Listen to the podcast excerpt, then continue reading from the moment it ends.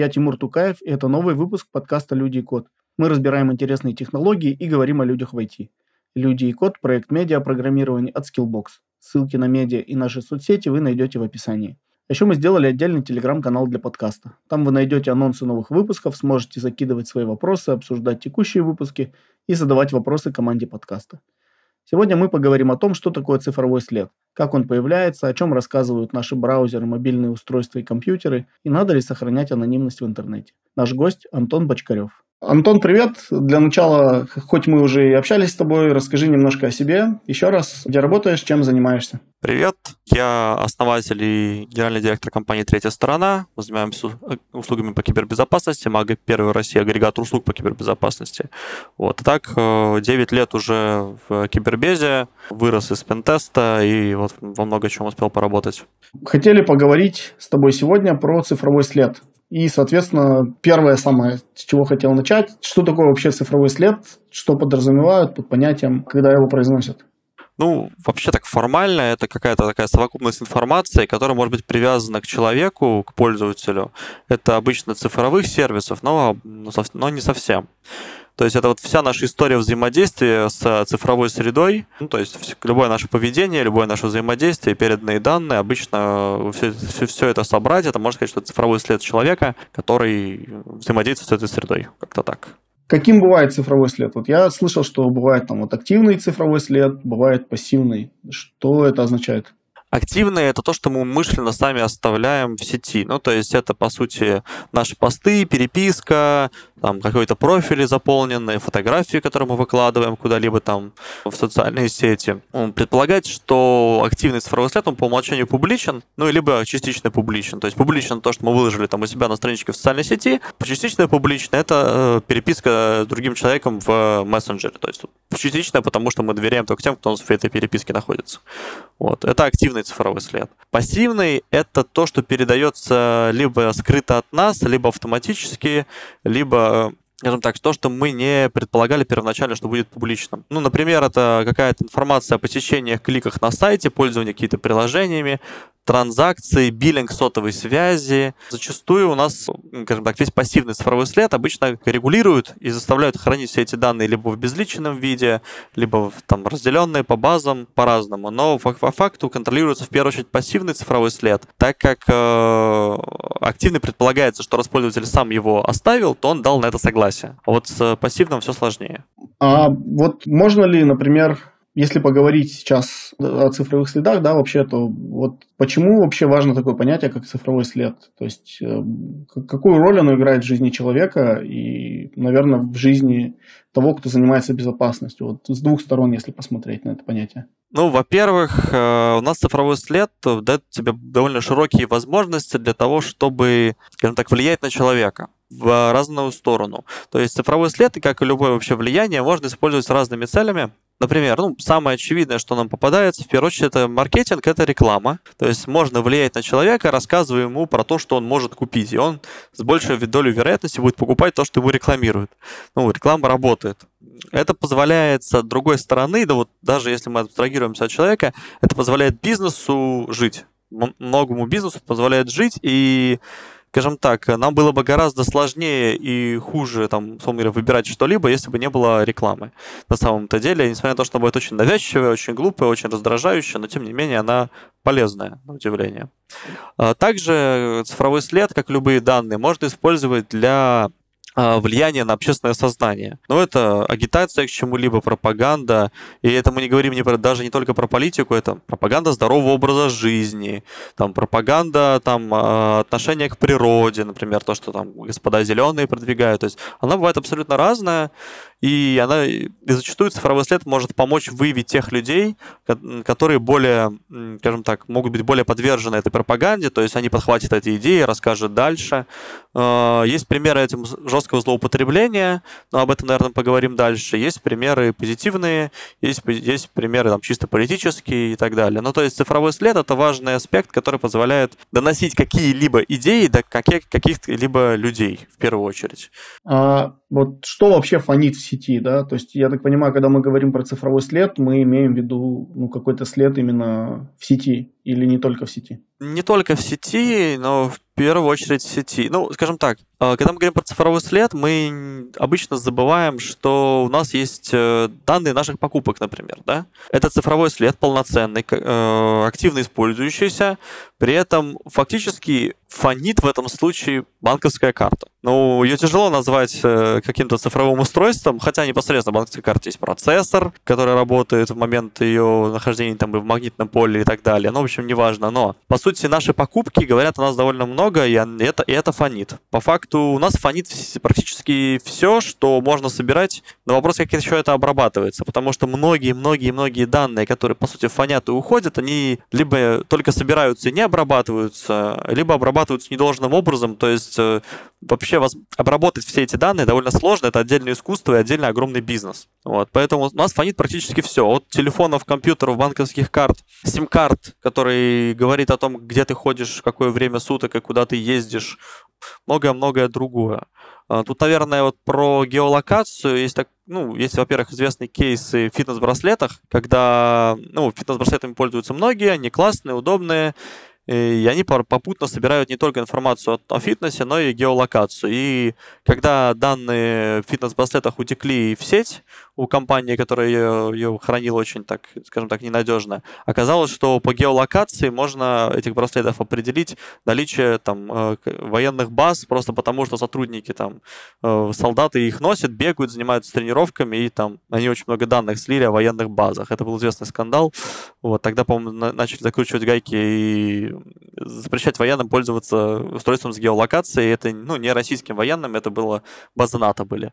Они попали под это, потому что было популярны в США там, и в европейских странах браслеты. Вот. Ну, это так. Еще есть такой момент, что у нас э, финансовые данные принято считать в США, например, активным следом. У них кредитный рейтинг супер публичный, даже демонстративно публичный. Он прям, ты можешь его посмотреть где угодно. В других же странах, например, как у нас, он считается пассивным следом, он никак не афишируется, и точно посмотреть свой кредитный рейтинг невозможно, а только историю можно посмотреть. Поэтому еще от страны на самом деле зависит, что пассивный след, что активный след.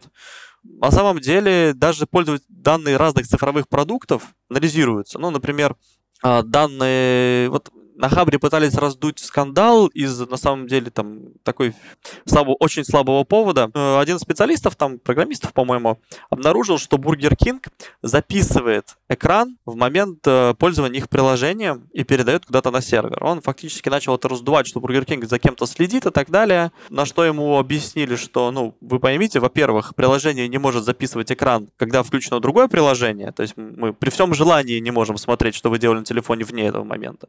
Во-вторых, во-вторых, вы же и так э, нашим приложением пользуетесь. Мы просто смотрим, как вы пользуетесь, где вам удобнее поставить кнопки, какие продукты вы чаще смотрите, то есть чтобы вам, не знаю, скидки на них предлагать и так далее. То есть фактически это просто один из способов э, вам улучшить сервис или там улучшить продукты и так далее. Вот. В принципе, на Хабре это не взлетело, хотя первоначально э, там акценты были расставлены так, что за нами следит Бургер Кинг, ужасный-ужасный Бургер Кинг. На самом деле нет, они просто улучшают свое приложение таким образом. В принципе, стандартная ситуация. Да, извини, перебью. Это же похоже фактически на механику работы Яндекс Вебвизора, правильно? Который Конечно, абсолютно. Также записывает то, что у нас происходит в браузере, и потом владелец сайта просто просматривает, как да, пользователи да, ведут себя на сайте. Да, да, да, да. Я как э, владелец сайта видел, как работает веб-визор, смотрел, классно, и э, это помогает. Иногда, например, пользователь почему-то какие-то элементы сайта думает, что это кнопка, и начинает туда кликать. Это помогает владельцу понять, блин, вот это действительно логично было бы кнопкой, давай-ка я сделаю действительно это кнопкой, чтобы пользователь мог здесь нажать и перейти, там, прочитать подробнее. Вот. И это, это прикольно, да, это помогает. Это, по сути, это ровно то же самое, просто Burger King не заморачивался, а просто записывал видео, видимо, потом как-то автоматически анализировался, или, не знаю, может, даже не автоматически, вот, кто их знает. Но как бы это обычная функция внутри приложения. Хотя пользователь пытался раздуть, что якобы Burger King следит за всем телефоном, не разобравшись, что, ну, ну не может он так делать просто. Это невозможно даже технически. Вот без специальных разрешений на телефоне. А, но еще за доступ к цифровому следу любят судиться. Был суд между Dable Data и Mail.ru за право использовать информацию клиентов ВК. Не помню, чем именно он закончился, но, в общем, это такой рынок, в принципе, за который принято, скажем так, бороться. Он очень конкурентный. все стараются собирать данные, как-то их обрабатывать, те, у кого получаются, ну, получают значительное конкурентное преимущество. Вот, поэтому как-то так. Вот а вернемся просто, что фонит. Фонит вообще все, что мы делаем. Э, фонит э, наличие у нас или отсутствие у нас, например, прав автомобильных. Фонит э, наличие социальных опросов, в которых мы участвуем. Фонит наличие или отсутствие там, лицензии на оружие. В США, например, это отдельный вопрос, у нас чуть по-другому. В США, например, компания, ну, вернемся, у нас есть кейс огромный, это Cambridge Analytica. А, это компания, которая собирала кучу-кучу-кучу данных, в том числе в обход вообще защитных механизмов Фейсбука, выкупала данные откуда только угодно возможно, честными и нечестными путями, аккумулировала это все, и из этого пыталась строить прогнозы и таргетить людей, которые более подвержены какой-то пропаганде. И у них это отлично получалось.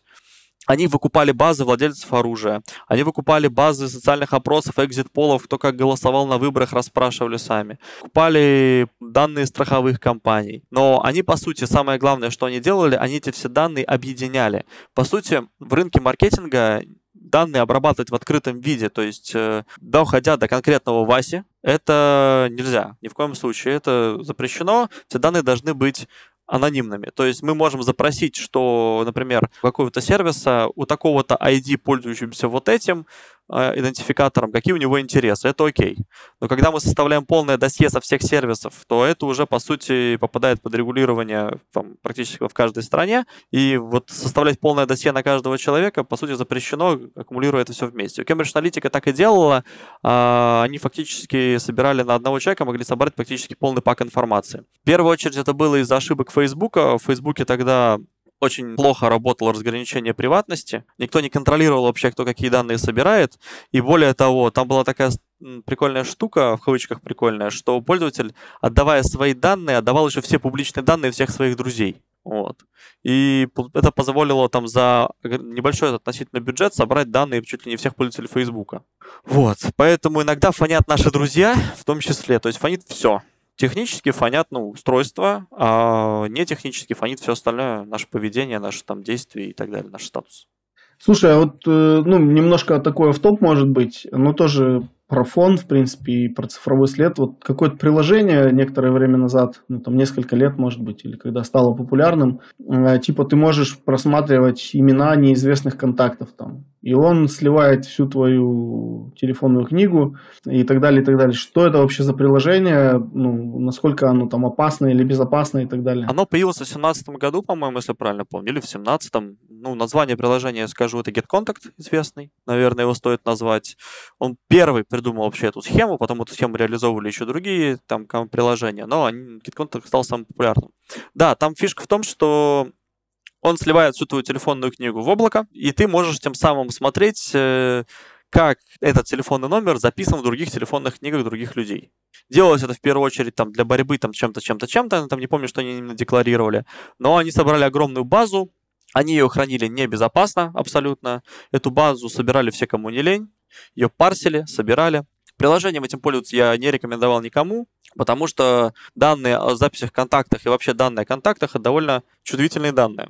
А, тот же, например, э, ну, спецслужбы многих стран строят, э, с трудом строят через операторов сотовой связи базы контактов именно метод, по метаданным, по звонкам, по там, сообщениям. Но если бы у них именно была еще база сохраненных контактов, они были бы еще более счастливы, потому что, ну, часто человек кого-то сохранил, но он с ним не, не созванивается. Но при этом такая связь есть. Это тоже очень важная связь. И, по сути, наши данные о том, кто у нас кого в книжке сохранен, позволяют э, вот этому сервису очень эффективно ну, строить любые социальные графы, связи, получать номера непубличные абсолютно там, людей, Э, скажем так, например, там, известных людей там, выгружали из GetContact очень легко. И при этом, чтобы твой номер слился, достаточно одного человека в окружении, который это, это сделает. Поэтому в эту базу попал, наверное, каждый телефон в какой-то момент времени. Да, эта база позволяла удалить твой телефон э, из базы, как они говорят, и тем самым э, запретить поиск по нему, но поиск действительно по нему не будет, но по факту эти данные все равно у них, скорее всего, сохранятся. Вот, поэтому Первоначально, когда GetContact появился во всех ИБ-компаниях, сказали ни в коем случае это не ставить. А, нашлись сотрудники далекие от об там секретари и так далее, которые это сделали. Им, с ними там проводили беседы, говорили, что так не делать не надо, вы почитайте, что оно делает, вы понимаете, что оно сливает все ваше. Вот. Э, потом появились парсеры, боты по этим базам, которые позволяли уже бесплатно и не устанавливая это приложение у себя делать поиск по этой базе. Я в 2017 году по долгу работы искал много публичной информации там на определенных людей, там асинтом занимался, и у меня была на установлен GetContact на абсолютно левую сим-карту на эмуляторе Android, ну, на, на Android эмуляторе, где не было ни одного контакта, поэтому от меня уходило ноль, но тем не менее я мог спокойно пользоваться и что-то там искать. Вот. И им было плевать, то есть разработчики на это никак не регламентировали, потому что, ну, ну какой-то процент, там полпроцента людей хитрецов будет сидеть, как я, а все остальные будут сливать, и им будет окей. Вот, поэтому вот, как-то так. Звучит как антиутопия немножко. А вот если сейчас говорить про конкретные фонящие, может быть, устройства, да, вот о чем рассказывает э, наш ноутбук, компьютер или браузер, то есть когда мы в них заходим? Браузер э, – это единая точка входа вообще компьютера в сеть. Ну, компьютеры, там, телефонов чуть по-другому, у них приложение. А, ну, а компьютер у нас классический – это браузер. Браузер рассказывает очень много всего, в зависимости от того, что это за браузер, как он настроен, какие установлены там расширения и какие там вообще установлены настройки. А, фактически, что браузер рассказывает абсолютно всегда, это базовая информация, необходимая ему для того, чтобы нормально нам показывать сайты. Это разрешение нашего экрана, язык, каким браузером мы пользуемся, какие технологии там включены, ну, там, активного содержимого, так называемого. Там. И это позволяет сайту показать вам его в встроенном красивом виде, а не какую-то там разорванную билиберду там с, рас... с непонятно там вышедшим за экран текстом и так далее. Это, это понятно, но уже на этих данных можно сделать строить какую-то аналитику, например, там используемый по умолчанию язык уже плюс-минус говорит о том, с какой стороны мы пришли, вне зависимости от IP, адреса.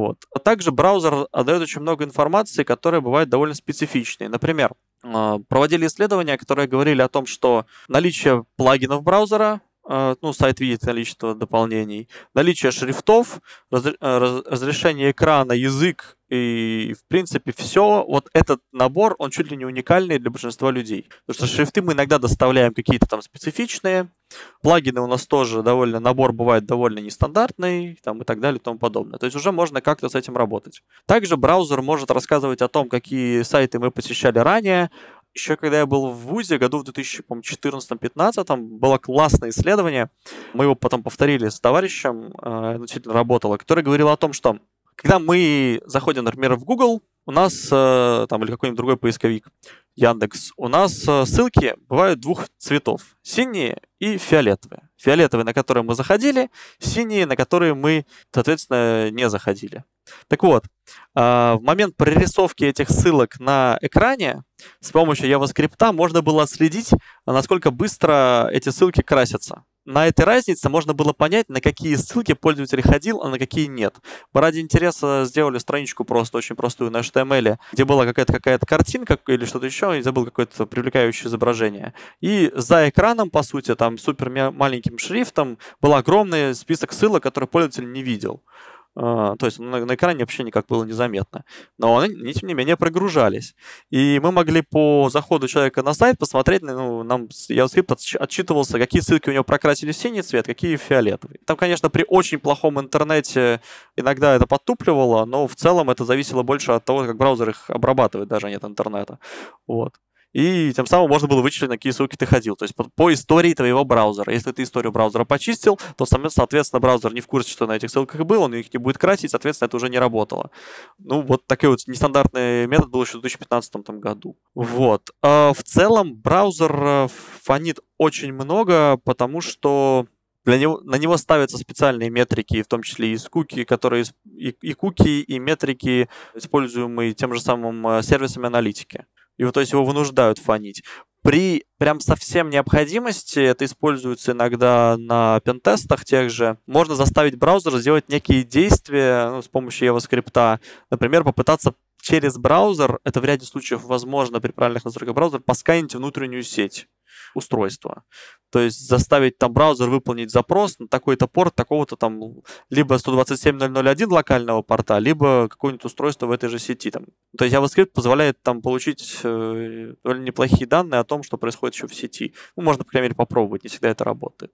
Поэтому браузер фонит очень сильно, и компьютер за пределами браузера фонит совсем уже слабо. То есть, ну, то есть главное браузер. У нас есть специальные расширения, которые позволяют э, снизить количество этого фона, но, скажем так, ну, у нас есть те же блокировщики рекламы, начнем с этого, которые уже что-то режут. У нас есть специальные расширения, которые уменьшают количество фона, но как только мы начинаем сознательно уменьшать уровень фона, мы, скажем так, наносим в том числе и себе там не то чтобы вред, но проблемы, в общем, создаем. Об этом, наверное, чуть подробнее лучше поговорить потом. Что делать там, если ты будешь без метрики жить там, без этого всего. Если теперь перейти к смартфонам, вот смартфоны что отдают? И я так понимаю, там есть какие-то вещи, которые они могут отдавать сами, есть какие-то вещи, на которые теперь, там, согласно каким-то новым законам, э, ты должен сам подписаться. Да, смартфоны контролируют себя во много-во много раз лучше, чем, телефон, о, чем компьютеры. Ну, просто потому, что смартфоны, они э, строились уже в парадигме безопасности. Современные смартфоны разработаны не так давно относительно компьютеров и браузеров. Вот. И в браузеры непосредственно пытаются внедрять механизмы защиты, но они ну, внедряются поверх уже того, что было сделано миллион лет назад, скажем так, ну, много лет назад. А телефоны сразу разрабатывались уже с прицелом, что надо бы делать что-то плюс-минус безопасное, поэтому с телефоном проще. Это с точки зрения и защиты от вирусов, с точки зрения и защиты от там, разглашения данных. А, смартфоны сами передают много информации своим создателям. Это окей. А, иногда железо передает э, данные своим создателям, это тоже понятно. Это нужно им там для ряда тестов и так далее. То есть там чипы иногда фонят, скажем так. Но телефон ограничивает влияние приложений друг на друга, и приложения, как правило, фонят только для, на себя. И то сейчас по умолчанию, вот в последних версиях iOS у тебя каждый раз спрашивают э, там специальный диалог, который говорит о том, что это, информа... это, это приложение хочет там получать расширенную информацию для того, чтобы там для улучшить их качество. Вы хотите делиться или нет? И, как правило, все жмут нет, и это очень сильно ограничивает приложение. Вот, поэтому с телефонами все лучше, но с телефонами фонит сама сим-карта.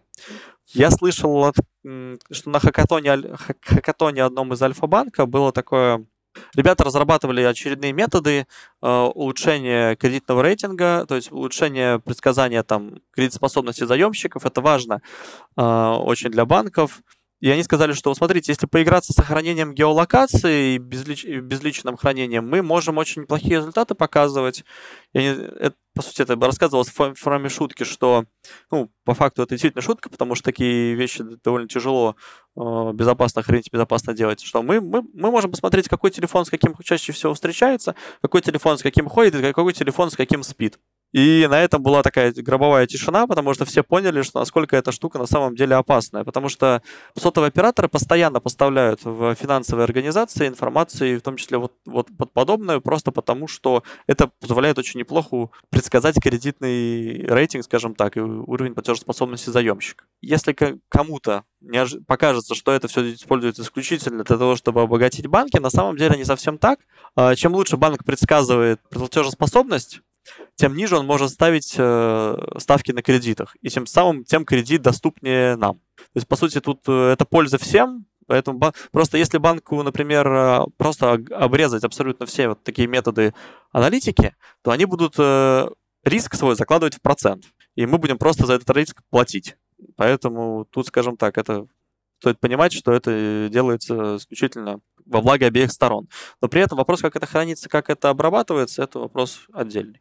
Вот я еще слышал, что ну, есть какие-то маркетинговые системы, которые отлавливают по тому, что телефон появляется в разных Wi-Fi сетях, ну, условно говоря, в торговых центрах, например, и может смотреть, там, типа, по каким магазинам человек ходил или проходил ли возле нашего магазина, останавливался ли там и так далее, и так далее. Когда мы включаем Wi-Fi модуль, он э, автоматически сканирует точки вокруг, это правда, и ищет точки, к которым он уже подключался.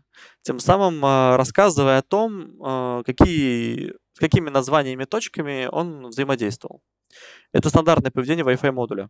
А, то есть, если мы подключались там, к сети а, какой-нибудь сетевого магазина, какой-нибудь сетевой кофейни, то, соответственно, Wi-Fi модуль будет эту сеть пытаться искать, и тем самым раз, разгов... ну, рассказывать, что вот к таким-то сетям я подключался. Это довольно прикольно, это можно анализировать. Ну, я не знаю, насколько это полезно анализировать. Мне это пока кажется не очень полезным, ну, потому что название, скажем так, известных э, сетей это понятно, а по большей степени там у всех домашние сети, сети друзей, которые могут называться совсем там непонятными названиями, там смешными названиями, нецензурными названиями и так далее. Ну, какие можно выводы из этого сделать, не совсем понятно. Мы всегда с радостью ждем вашу обратную связь. Оставляйте отзывы, идеи, комментарии и оценки на платформах, где слушаете подкаст. Или пишите мне лично. Мои контакты есть в описании выпуска. А если вам интересно стать гостем выпуска, свяжитесь со мной, и мы что-нибудь придумаем.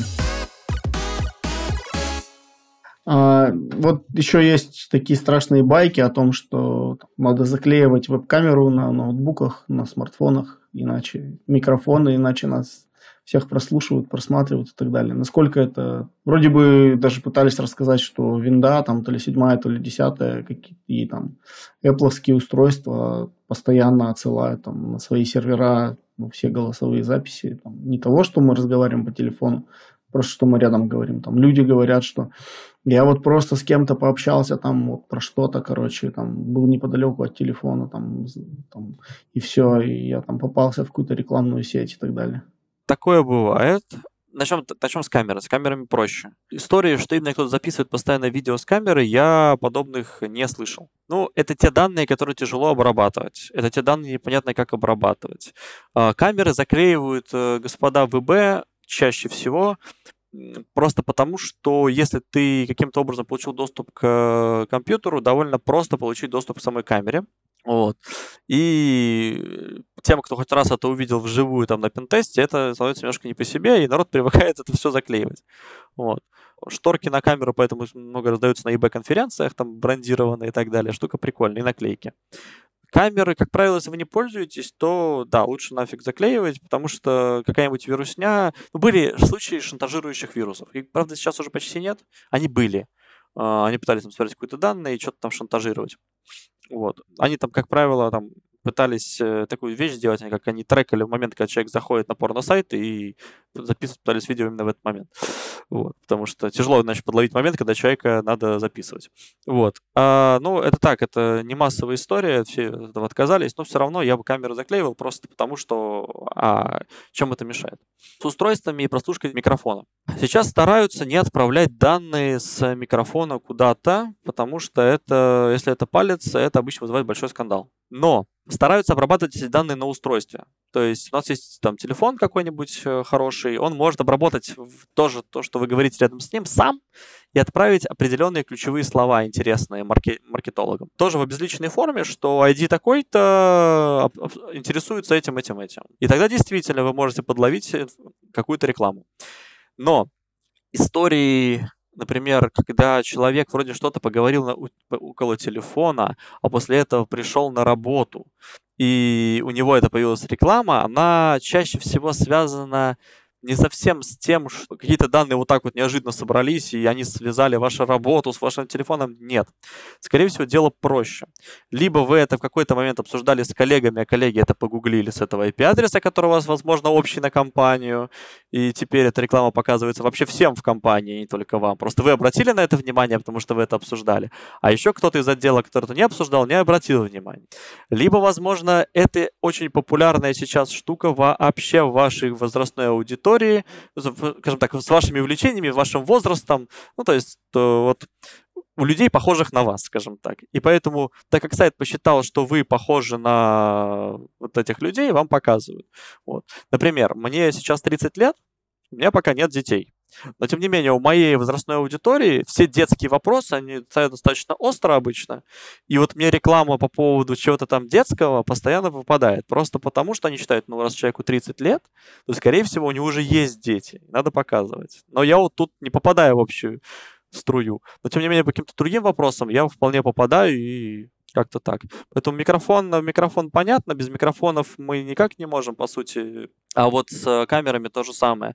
То же самое по поводу умных колонок. Они действительно могут отправлять какие-то обезличенные данные относительно наших интересов, запросов и так далее. Но Яндекс э, физически ставил там отключение микрофона, на многих колонках тоже оно есть. И они предлагали даже анализировать, по-моему, трафик, если я правильно помню, станции, чтобы удостовериться, что вот эти в сыром виде ваши разговоры никуда не уходят. Колонка это на месте все обрабатывает. Это как бы логично, это нормально. А о чем вообще может рассказывать э, вот умная техника и разные контроллеры, там, не знаю, системы умный дом, просто какие-то датчики, которые у нас дома стоят и так далее? Им, как правило, особо-то ничего и не надо. То есть умный дом, ну, как скажем так, им сложнее, потому что они собирают обычно только какие-то исключительно технические данные, там все посложнее. Это, в принципе, вот они как раз-таки особо не замечены в, в особом сборе, насколько я знаю. То есть они вот из всего, что мы переч... перерассказывали, они, скажем так, самые скромные с точки зрения каких-то сбора данных.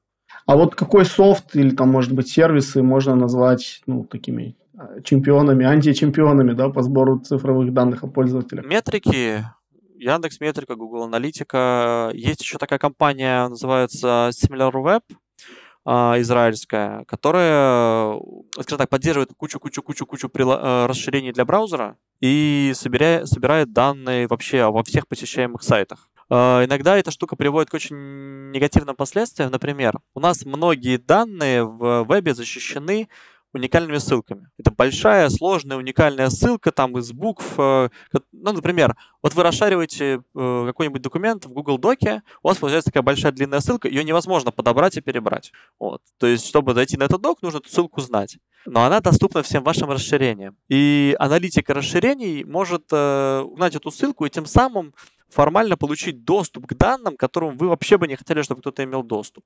Или, например, у вас есть внутренние ресурсы компании и внутренние какие-то там данные, которые в том числе передаются через URL, да, там внутренние сервисы компании. Эти данные утекают в компании, которые занимаются сбором аналитики, просто потому, что они связаны с URL, а все, что э, происходит в вашем браузере, видят все ваши э, расширения. В первую очередь, что действительно я рекомендую всем, внимательно относиться к тому, какие расширения вы ставите. То есть, если вы поставили расширение, которое что-либо делает, будьте уверены, оно имеет доступ ко всему браузеру, ко всему содержимому. Оно скажем так, если вы поставили расширение для какого-нибудь сайта, что на нем что-то лучше работало, и вам говорят, что это нужно только для этого сайта, вы даете им не только данные этого сайта, вы даете данные всего, что вы посещаете. Поэтому расширение, у Касперского был доклад, давным-давно еще на него было, и вообще он до сих пор актуален, про вредоносные расширения. Проблема вредоносных расширений в том, что средствами браузера невозможно их контролировать, потому что расширения находятся на уровне с браузером, и им доступно все. И только, там, условно говоря, антивирус поверх этого всего, потому что он находится на уровень ниже, на уровне уже операционной системы, может как-то подрезать им права и их заблокировать и так далее. А на уровне браузера бороться с вредоносными там или полувредоносными расширениями очень сложно. То есть фактически вы можете поставить расширение, которое начнет вам спамить рекламы на всех вообще сайтах, которые вы посещаете. И это будет э, не какие-то злые маркетологи и так далее. Это вы просто расширение поставили недоверенное, которое на вас так зарабатывает. А как вообще вот регулируется получение данных на уровне законодательства разных стран или там континентов?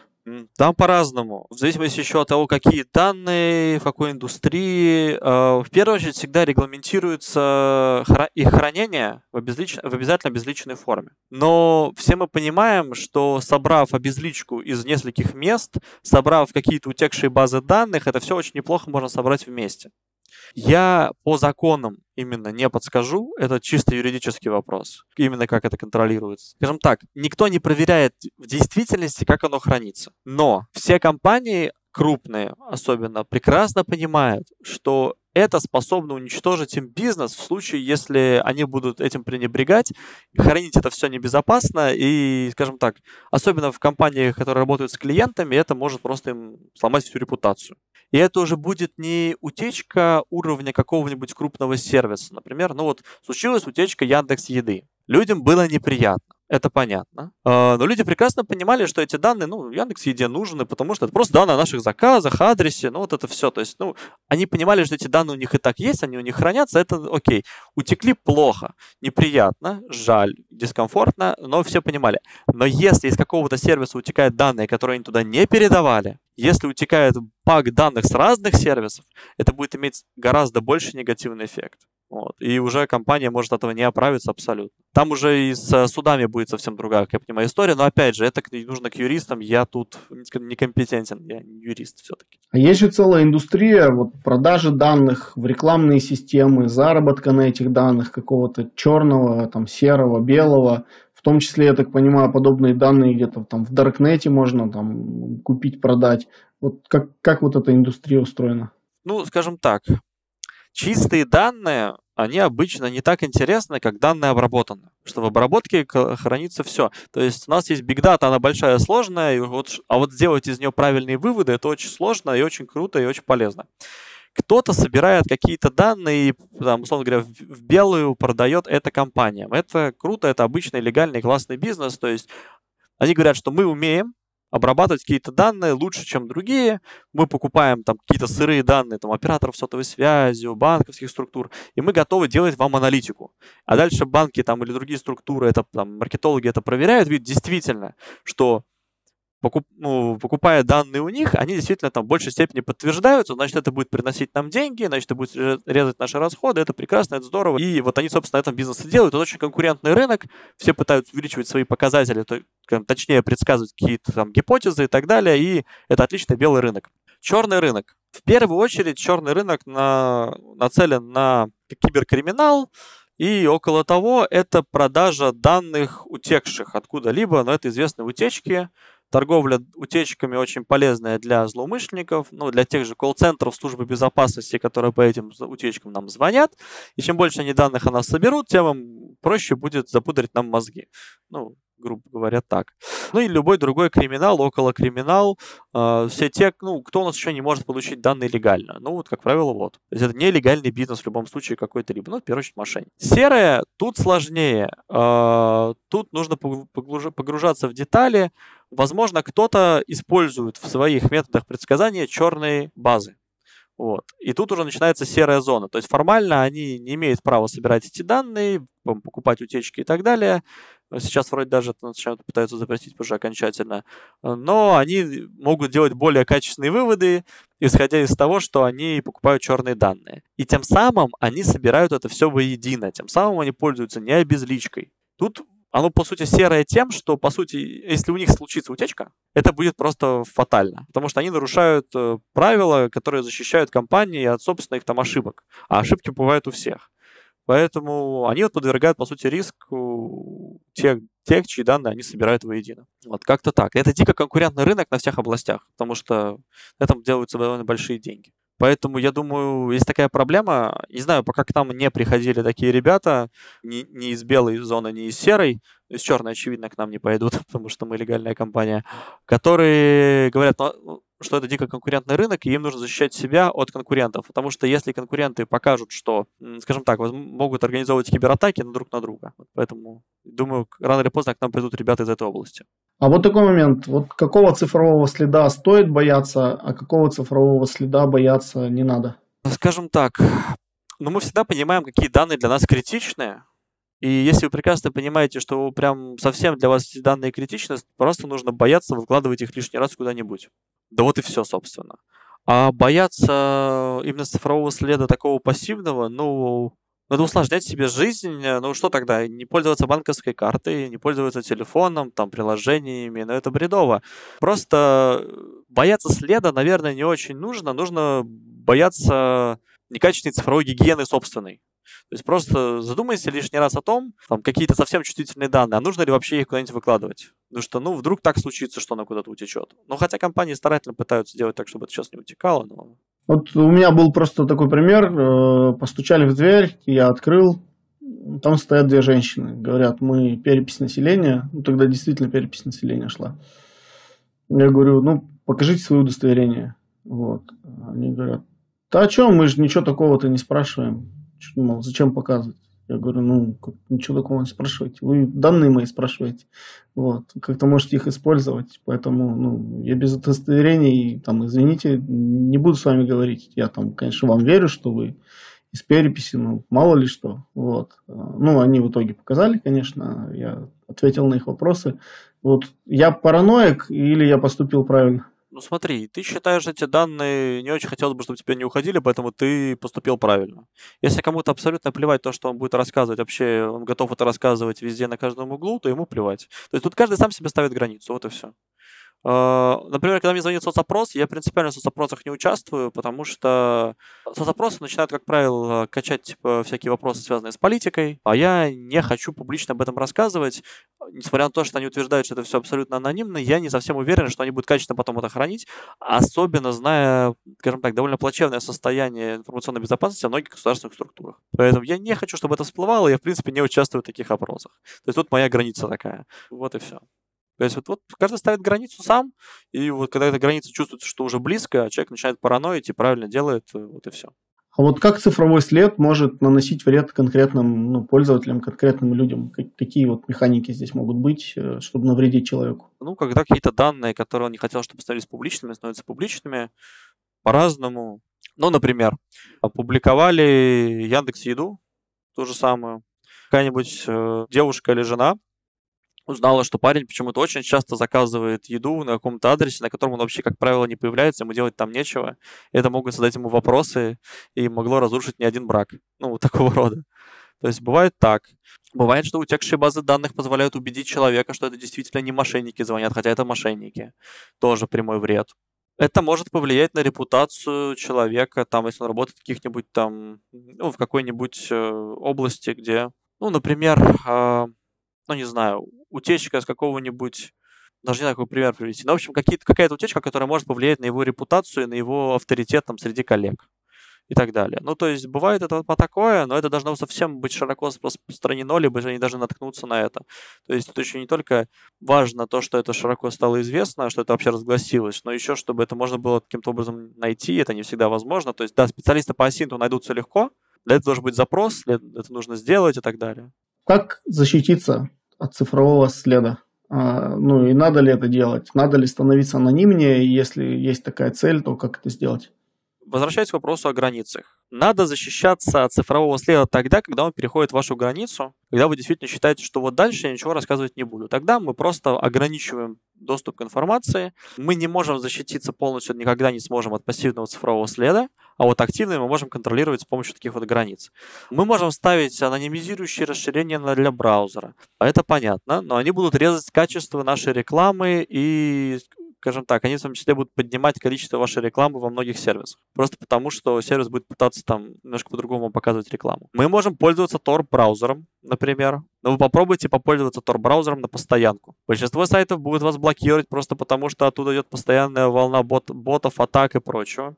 Вам будут постоянно показывать капчу, потому что не будут уверены, что вы вообще человек, это понятно, это нормально. Вам, ну, скажем так, это создаст вам кучу проблем. И вот абсолютно анонимный браузер выглядит для сайтов максимально недоверенным. То же самое, что защищаться от пассивного цифрового следа, ну, что, менять постоянно телефоны, выкидывать телефоны, это же неудобно по сути, защищаемся в первую очередь от активного цифрового следа, который сами же и генерируем. Вот здесь просто вот и все. То есть вопрос вот этот с переписью населения – это вопрос э, проверки вот этой своей границы, что я готов сообщать эти данные, но только в определенные источники. И тут то же самое. Поэтому цифровая собственная гигиена, а вот защищаться, ну, скажем так, защищаться нужно от негативного цифрового следа, который создают всякие приложения и всякие браузеры недоверенные. Например, надо просто думать о том, что мы ставим из Google Play – там тот же самый или э, Apple магазина, а думать о том, какие, какие расширения мы ставим на браузер, потому что они могут создавать пассивный цифровой след, от которого, ну, которого бы иначе бы не было, если вы его не поставили. Вот, оно, возможно, будет создавать э, вам больше проблем, чем пользы. Ну, по сути, все это вопрос цифровой гигиены, и каждый там сам себе ставит эту границу. А если, например, ну, показалось, что мой цифровой след ну, какой-то слишком шумный, можно ли как-то его удалить? Удаляется ли он полностью? И какие кусочки цифрового следа поддаются удалению? Удалить сложно э, что-либо уже разглашенное. У нас есть право забвения, которое по закону заставляет поисковики удалять что-либо из выдачи, но это требует э, серьезных действий, там, подготовки заявлений, еще что-то, насколько я помню. В общем, это просто так не сделать в два клика. Удалить сложно. Посмотреть. Посмотреть можно, э, какие-то кусочки. Ну, например, э, ну, мы можем всегда запросить раз в год свою кредитную историю, на базе которой во многом формируете кредитный рейтинг. Давайте представим, что у вас кредитная история нулевая снова, то есть вы можете ее полностью обнулить. Это, конечно, прикольно, но у вас тем самым, вы... если у вас до этого была положительная кредитная история, у вас вырастет э, ставки по кредитам, потому что никто не знает, какой вы заемщик. Поэтому удалять тоже не всегда полезно. А, можно посмотреть историю утечек. А, есть сайты, которые позволяют по имейлу посмотреть, в каких утечках он фигурирует. Есть э, телеграм-каналы, которые этим занимаются и позволяют как минимум посмотреть, в каких утечках оказался ваш телефон или имейл. Это нормально. А, из телеграм-каналов я могу назвать, э, соответственно, утечки информации Data Leak называется канал. Он публикует утечки и похожий, сейчас э, скажу, как точно называется. Да, это лик утечки базы данных, а, там лик через единичку. Они, у них есть бот, который тоже позволяет посмотреть, есть ли телефон в утечках, есть ли почта в утечках. Ну и знаменитый сайт Have Been Pound, который старый англоязычный, который тоже агрегирует какие-то утечки, говорит, что вот ваши, ваши такие-то данные из таких сервисов утекали тут тогда-то. Он позволяет вот этот нелегальный цифровой след, который абсолютно вот э, могут использовать злоумышленниками, мошенниками, хотя бы посмотреть часть из него. Но в целиком мы не можем посмотреть вообще все, все, что у нас собирается, потому что никакой единой точки, слава богу, нет. И если бы она была, это было бы очень опасно. Может, мы что-то забыли еще обсудить. Э, ну, кажется, что мы по всем вопросам прошлись, которые у меня были. Но, возможно, мы э, что-то забыли обсудить. Что еще хотел сказать? Что в целом, в целом, цифровой след полезный, но как бы так, несет дополнительные риски всегда. Но без него у нас было бы бизнесу, именно бизнесу, а из-за этого уже всем обычным людям гораздо хуже. Ну, просто потому что реклама бы работала гораздо хуже, а, кредиты были бы гораздо недоступнее, те приложения, которые становятся удобнее, и там те акции, которые запускают магазины, были бы для нас менее подходящими и меньше. То есть это, по сути, инструмент, который позволяет э, бизнесу понять вообще, что нужно людям. А непонятное дело, что по, по ходу дела решается вопрос, как на этом заработать. Но бизнес и зарабатывает. Ну, как бы бизнес должен зарабатывать, иначе как он будет развиваться. То есть бизнес зарабатывает и пытается как-то еще предложить людям то, что им надо. Потому что иногда в каком-то бизнесе понять, а что вообще нужно твоей аудитории, это очень нетривиальная задача. Даже с учетом всех этих крутых методов, это всегда сложно. Вот и все. Да, я вспомнил вопрос, который я хотел задать. Вот, э, ну, мы все-таки IT-подкаст, э, да, э, и хотелось бы вот с точки зрения разработки на это посмотреть. Если я разработчик, ну, я знаю, что есть такая штука, как цифровой след, вот что-то где-то там в мое приложение тоже наверняка что-то приходит, я наверняка этим пользуюсь, этим обрабатываю. Что мне сделать, чтобы для пользователей использование моего приложения было максимально безопасным? По сути, контролировать э, цифровые потоки и контролировать, кто имеет доступ до данных в первую очередь. Ну, по сути, такие данные, которые собираются, они, благо, а, их обычно передают какое-то централизованное плюс-минус место, какую-то какую-то базу в самом начале, но считать эти данные одни из самых приоритетных с точки зрения разглашения. То есть те данные, которые пользователь оставляет сам, очевидно, они менее критичны. Те данные, которые пользователь сам не оставляет, э, опять, как я сказал, до этого говорил, будут иметь гораздо более неприятный эффект в случае их разглашения с точки зрения репутации. Поэтому просто относиться к ним как э, к более важным и если есть возможность повлиять на приложение, чтобы они собирались как можно более обезличенно, это было бы круто, потому что в случае даже утечки обезличенные данные это не страшно. Поэтому это защита, собственно, от самого себя же, от ошибки. Ну, потому что ошибаются все. Любое приложение может протечь, э, любая утечка может случиться. И если не будет физической возможности утечь вот этим собранным данным, это будет гораздо лучше, чем если они утекут там, в составе какой-то единой базы. Вот и все. Ну, спасибо большое, что присоединился, нашел время пообщаться об этом. Спасибо. Да. Хорошей недели. Взаимно. Пока-пока. С вами был Тимур Тукаев. Слушайте наш подкаст на разных платформах, ставьте звезды, оставляйте комментарии и делитесь с друзьями. Хорошей недели. Пока.